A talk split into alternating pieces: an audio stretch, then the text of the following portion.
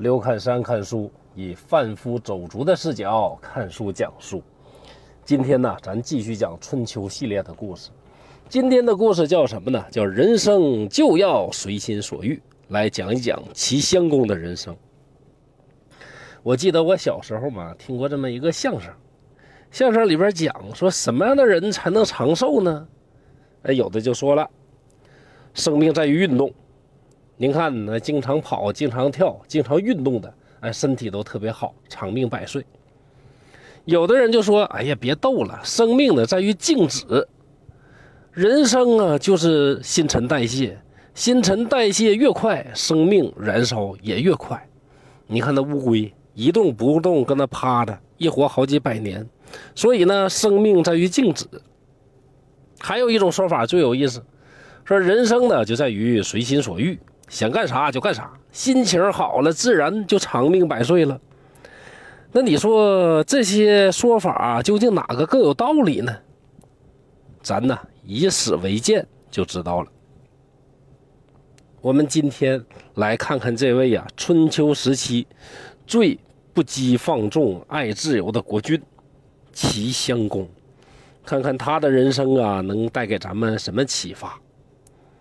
翻开春秋前期的地图，齐国东边是大海，北西南围绕着鲁、魏、晋、燕等等的大国，只有东南方向晋国实力不强，土地却非常的诱人。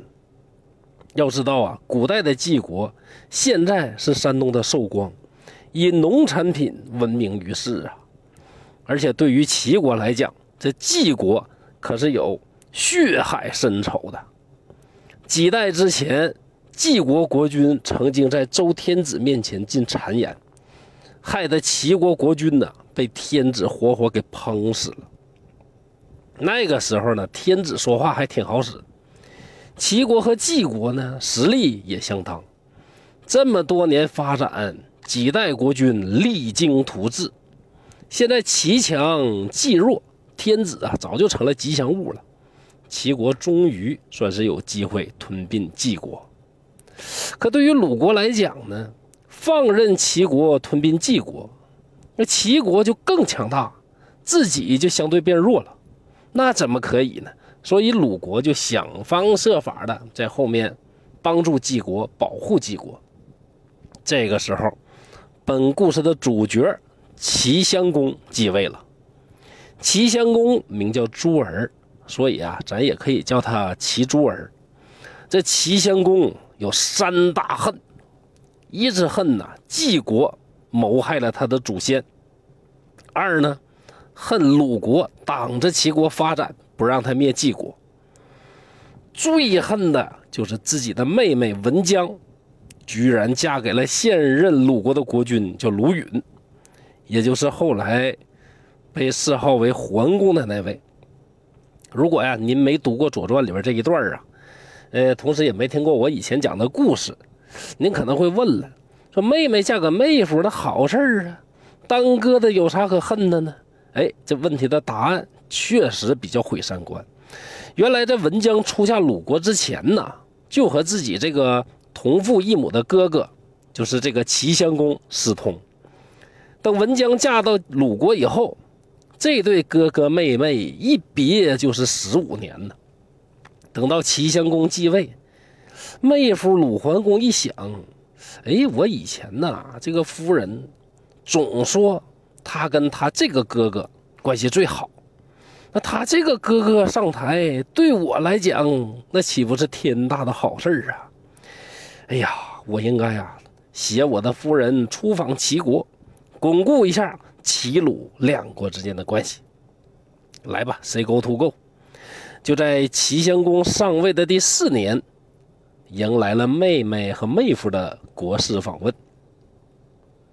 话说这齐襄公一见文姜啊，是百感交集呀。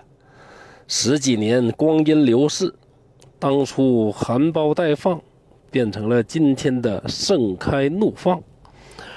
而当初的少年纯情，如今也变成了心猿意马。哎，这样吧，妹夫，你呢先回驿馆，让我的妹妹留下啊。咱们呢，兄妹几人呐，回忆一下青春，唱个歌啊，跑个步啥的。鲁桓公一想，虽然有点奇怪，但这玩意儿客随主便吧。齐国这个国家嘛，那就是这样啊，比较随便的，让人家一家人呢好好聚一聚，没啥毛病，对吧？于是呢，就带着侍从回了驿馆。回驿馆之后呢，左思右想，越想越觉得这不对劲儿。这刚才宴会上也没看到别的兄弟姐妹呀，就你们俩嘛。再说为啥非得唱歌呢？那唱歌唱的是个什么调？那还有跑步。那跑步挺累的，那不得跑得气喘吁吁，喝着再喘的吗？哎，越想越不对味儿，越想越上火，越想越难受啊！鲁桓公就觉得这头上呢好像有什么东西啊茁壮生长啊，于是呢就秘密召来事先在齐国布下的这个间谍，让他秘密打听一下这个情况。哎呀，这不打探还好啊，一打探差点把鲁国当代的国君鲁允大人给气死了。原来俩人啊，真去做二人运动去了。没说的，第二天一回来呀，罗允就把这败家老娘们儿好一顿骂呀。这估计搞不好啊，还得上点家法啥的。可这文姜的哪是好欺负的？我堂堂齐国公主、鲁国夫人啊，你说骂就骂，说打就打，是吧？哭哭啼啼呢，就把这事儿告诉给了老哥齐襄公。这老哥齐襄公一听是火冒三丈啊！四月初十日，齐襄公设下鸿门宴，宴请鲁桓公，将鲁桓公灌醉以后，命令公子彭生把这鲁桓公抱上车。大力士彭生啊，以勇武闻名于诸国。那这一下呢，借着机会啊，就折断了鲁桓公的肋骨。那回去不久啊，鲁桓公呢就去世了。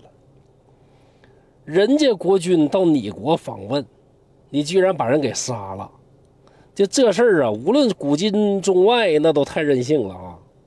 那大家很多朋友应该看过《冰与火之歌》那个血色婚礼这段那做这事儿的那怎么能有好下场呢？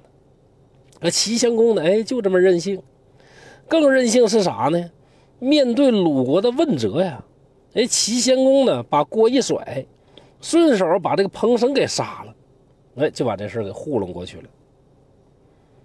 那这还不算呢，同一年，郑国这个郑忽啊被人搞死了，郑突呢不在位，啊，这哥俩的事啊前面也说过，他们呢有一个兄弟呢叫郑伟，哎，借这个机会呢短暂上位了。齐襄公一想，说郑伟这老小子，小时候的跟我就不对付，咱俩啊以前干过架，现在你说他上位，那郑国、齐国咋处关系？不行，我必须得把他给弄下去。于是带领大军呢，就压到郑国边境以外，就魏国一个地方叫守子，就要这个政委呢过来开会。你要说政委呀，也真奇葩呀！你说你要害怕齐国呢？你就低下头啊！到那之后呢，一顿跪舔，就像勾践那么忍辱负重，那啥事没有。你说你要不怕齐国呀，那你就干脆不去呗。哎，不去，这政委呢，偏偏选了一个最下策，带着谁呢？一个叫高渠弥的这么一位。这高渠弥呀，就是杀郑户的那个大臣啊，带着高渠弥俩人啊，雄赳赳的去赴会去了。可能他合计自己是后世那关羽呢哈，郑伟一想啊，我是谁呀？我爸是郑庄公啊！借着今天机会呀，我告诉你，我不怕你啊，我跟你好好的掰扯掰扯。可这齐襄公呢，他哪是正常人呢？对吧？一看我这小子到我手了，还跟这跟我俩搁这狂，来人，把他给我干死，把他带那姓高那小子五马分尸。结果这个郑伟呀，成了第二个被齐襄公弄死的国君，而且呢，跟前面鲁桓公呢是同一年。可怜那个郑伟的更惨，来也匆匆，去也匆匆，连个谥号都没混上，后世呢就称之他为执委或者叫公执委。你说啥叫冒天下之大不韪？啥叫我行我素啊？对于齐襄公来讲呢，我想咋地就咋地，哎，率性而活，一年连杀两个国君。这一下呢，齐国国内也好，天下诸侯也好，都开始非常讨厌这个齐诸儿了。那么，这位随心所欲的国君，最后下场又如何呢？请听下一集，说话不算的代价。谢谢大家，刘侃山在沈阳，祝大家幸福快乐。